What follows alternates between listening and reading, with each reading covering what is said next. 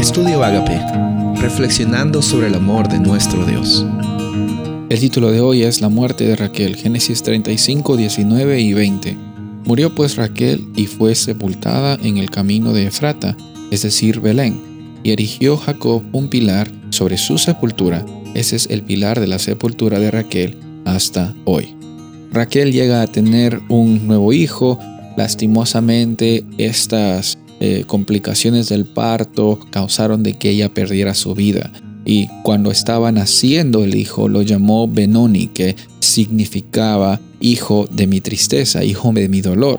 Sin embargo, vemos de que después Jacob le cambia el nombre a Benjamín, que significaba el hijo de la mano derecha, insinuando de que había esperanza en el futuro, había esperanza en las promesas de Dios de que Él iba a estar siempre con Él y que Él iba a cumplir siempre en cada momento.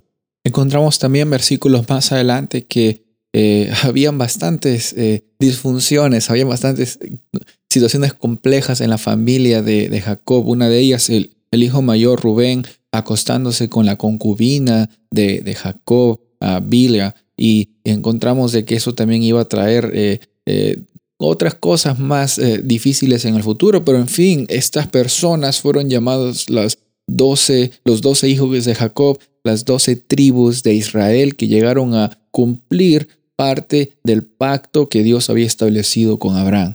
Interesante, estas personas que aparentemente, si tú podrías ver la lista de cosas que hicieron y que no hicieron, eh, no eran las personas quizás que, que tú estabas ideándote en tu mente las personas perfectas que nunca habían cometido ningún error.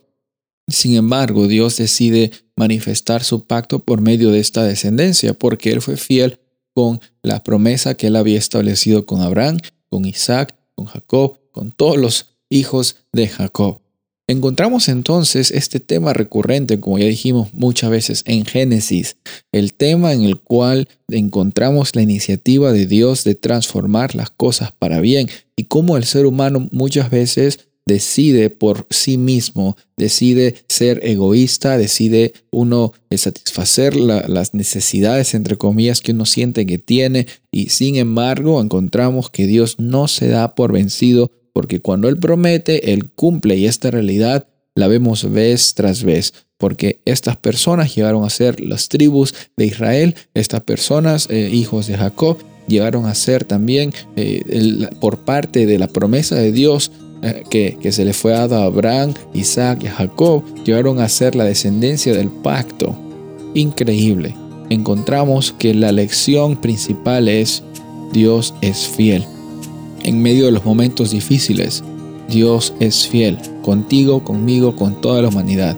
Confiemos eso hoy y vivamos de acuerdo a esa realidad. Soy el pastor Rubén Casabona y deseo que tengas un día bendecido.